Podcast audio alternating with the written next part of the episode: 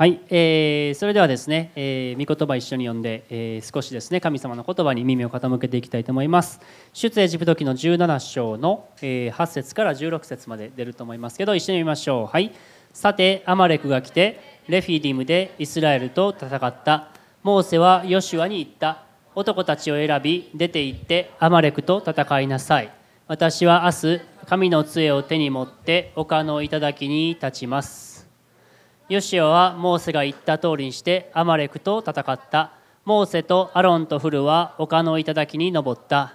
モーセが手を高く上げている時はイスラエルが優勢になり手を下ろすとアマレクが優勢になった。モーセの手が重くなると彼らは石を取りそれをモーセの足元に置いた。モーセはその上に腰掛けアロンとフルは一人はこちらから一人はあちらからモーセの手を支えた。それで彼の両手は日が沈むまでしっかり上げられていた。ヨシアはアマレクとその民を剣の刃で打ち破った。主はモーセに言われた。このことを記録として文書に書き記しヨシュアに読んで聞かせよ。私はアマレクの記憶を天の下から完全に消し去る。モーセは祭壇を築きそれをアドナイ西と呼びそして言った。主の御座の上にある手。主は世々にわたりアマレクと戦われる。お祈りします。主をどうぞ。この聖書の言葉から聖霊様あなたが私たちに語ってください。どうかあこの語っていることその意味を私たちがよく理解できるように真理を悟ることができますようにあなたが私たちに願っておられることを私たちがつかみ取ることができますようにあなたからの励ましを受け取り受け取ることができますように聖霊様はどうぞ私たちの心を開いてくださってどうか啓示をお与えくださるようにお願いいたします。イエス様のお名前でお祈りします。アメン。はい。えー、はい今日は出エジプト記ね、えー、一緒に読みましたけどね旧約聖書でですね、えー、まあ、約束の地に向かったイスラエル人の話ですよね出エジプト記はね。あの出エジプトで奴隷になっててですね、えー、モーセっていうあの偉大なリーダーが現れてそしてその奴隷となっていたイスラエル人を、え、解放してですねそしてあの航海海を渡ってですねそして約束の地イスラエルを目指していくわけですねところがですねこの荒野ね荒野で40年間彼らはさまようんですけどその40年代にさまざまなことを体験するわけですね。まあ、その中の一つのエピソードですけれども約束の地に出発したイスラエル人はですねこのアマレク人と戦うんですよね。でアマレクっていうのは、まあ、エサウの子孫っていうふうに言われてるんですね旧約聖書の創世記に出てくるで、まあ、大体なんかこのイスラエルに敵対して、ね、出てくるわけですこのね、えー、このエサウの子孫っていうのは。えーこのところでですね、まあ、あの私たち覚えたい覚えておきたいことねいくつかあるんですけれどもこの箇所を読んだらですね、えー、まあ、このヨシュアが戦ってるわけですよね。で、えー、なんか知らんけれどもモーセは私は山の上に行きますというふうに言うんですよね。で戦うのに山の上行くってね山の麓で戦いあるのに私は山の上に行きますみたいなこと言うんですけど2つの場所で戦いが起こっている姿を見ることができるんですよ。それはこの山の麓と山の上ですね。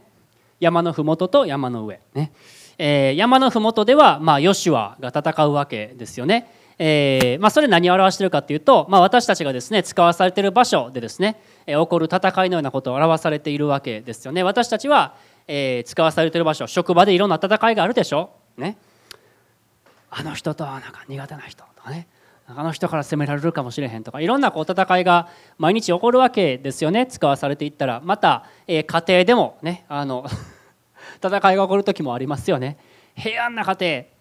全く平安な家庭っていうのは、まあ、多分ないと思うんですけど必ずね何かちょっといさかいが起こったりとかそういうこともあると思いますね。また私たちが宣教地としてですねいつも祈っているエチオピアであるとかまたミャンマーであるとかまたモザンビークもですねそこでもまあ戦いが起こってるわけです、まあ、あのイエス様ね、えっと、新約聖書にも書いてありますね。このこの地上っていうのは空中の支配者、ね、この世の君というものが治めているというふうに書かれているわけですね。つまりそういう戦いっていうのがまあ、いつも起こるっていうこと。ね、そのこと私たち覚えたいと思うんです。イエス様によってね救われたからね。あの私たちは全部ねもう全てがねあの何の戦いもなく何の葛藤もなくね、えー、全てがうまくいきますっていうそういう人生ではない、まあ、私たちには戦いがあるっていうことを最初に覚えたいと思うんです。8節にこうありました。さてアマレクが来て、ね、レフィディムでイスラエルと戦った。ねまあ、アマレクっていう敵は必ずやってくるわけですね。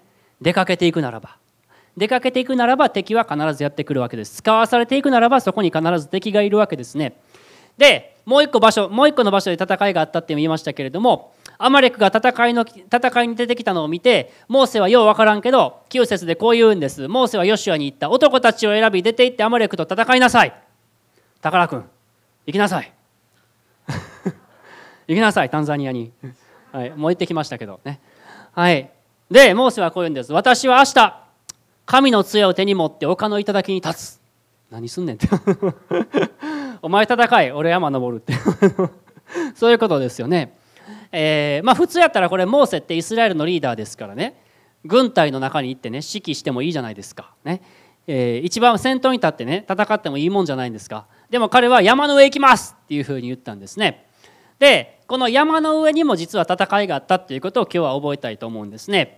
えー、こちらの方ね普通で考えたら全く意味のないようなことをするんですよ。どうしたかっていうと次押してくださいね。えー、ヨシアはモーセが言った通りにしてアマレクと戦った。モーセとアロンとフルは丘の頂に登った。モーセが手を高く上げている時はイスラエルが優勢になり手を下ろすとアマレクが優勢になったというふうに書かれています、まあ、これ不思議なことです。不思議なことが起こるんです。普通で頭で考えてみたら全く意味のないことです。どの兵法書にもですね戦う時には丘に登って手を挙げなさいとは書いてないと思いますね。あの いろんないろんな戦い方ってあると思うんですけど山の上登って手を挙げろとはどこにも書いてないと思います。でもここで不思議なことが起こってるんですね。モーセが手を高く上げてる時はイスラエルが優勢になり手を下ろしているとアマレクが優勢になった。つまりこれですよね。この山の上での戦いがある意味戦いの鍵を握っていたということですよね。だから私たちも意図的に山の上に登って、まあ、実際的にこの山登らんでもいいですよ。じゃあ今から生駒登ろうかとかね。彼は KBI で生駒生駒に帰っていきますけれども。じゃあ生駒帰ろうかとかね。生駒登って祈ろうかとか。そんなん別にそういうわけじゃないんですけれども。私たちの山の上の戦いっていうのはどこにあるんでしょうか、ね。まあ、私たちのこの祈りですよね。このワンシングの時間私たちは集まって祈ります。ね。共に集まって心を合わせて祈ります。これは私たちが手を挙げるということですね。手を挙げてイエス様の前に求めるわけですね。主よ。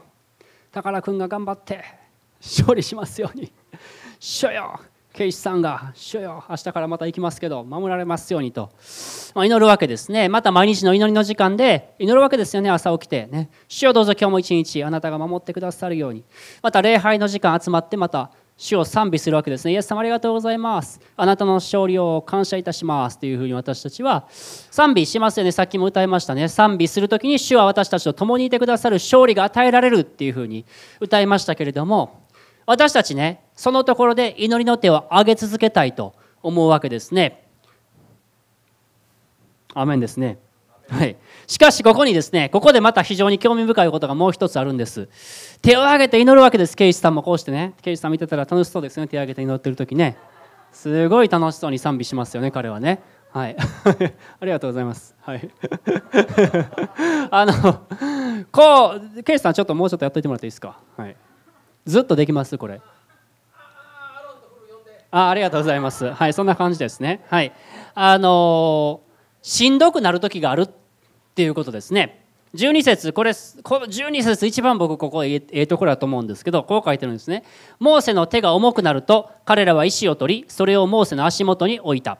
モーセはその上に腰掛けアロンとフルは一人を一人はこちらから一人はあちらからモーセの手を支えた。それで彼の両手は日が沈むまでしっかり上げられていた。この場面ちょっとイメージしてみてください皆さん。ね？すごい美しい場面じゃないですか。なんかモーセが一人で頑張って「ああもうしんどいっしょよ助けてください」と思ったら「お支えてくれるお椅子も用意された」みたいなね。そういう感じですよね。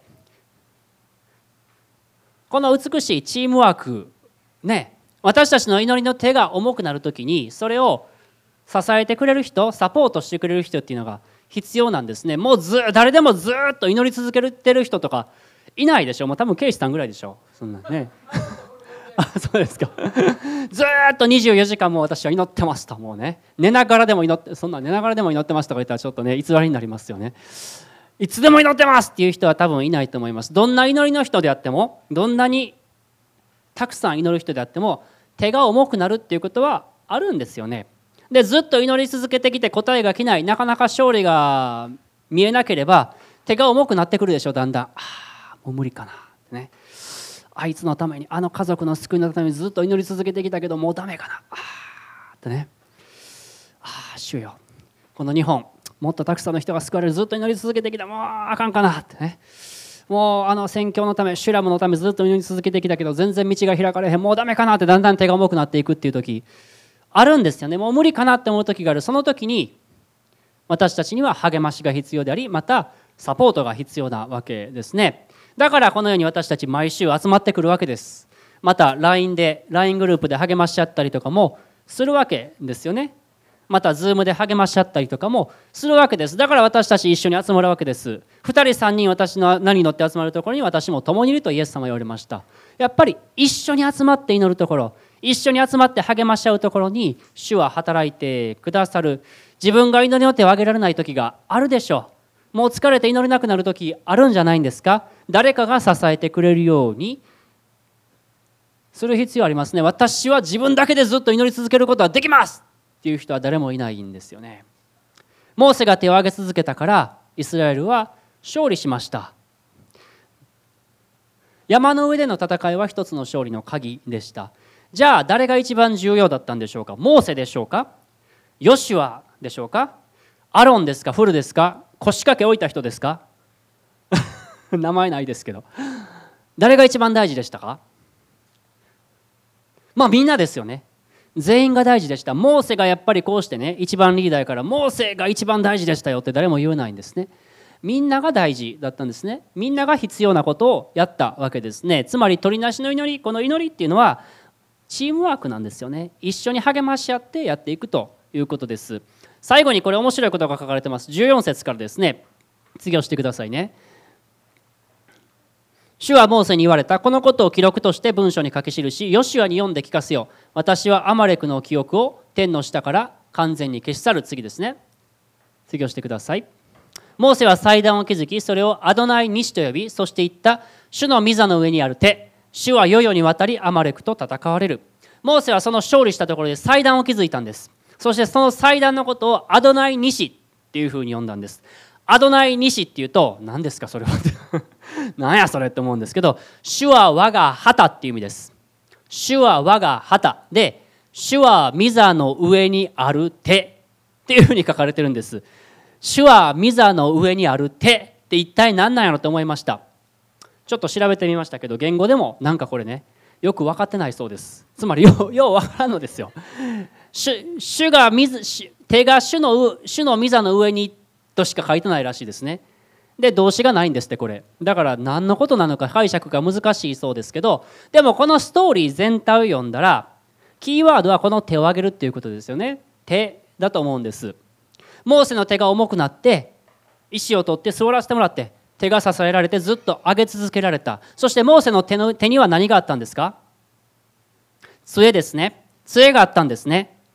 杖は権威の象徴とも言われてます。私たちの手にもイエス様から権威が与えられているわけですね。私たちが御座に向かって手を挙げるときに主が私たち主が敵と戦ってくださるわけですね。だから私たちは手を挙げ続けるわけです。それをチームワークを持って上げ続けることができる。祈りの手を下げないように上げ続けることができる。勝利を見るまで互いに励まし合いながら上げ続けることができるようになれたら素晴らしいなというふうに思うんですね。まあ先週からね突然暑くなってねもう夏やなというふうに思ってるんですけど夏が来たらまたいろんなイベントがあるんですよね。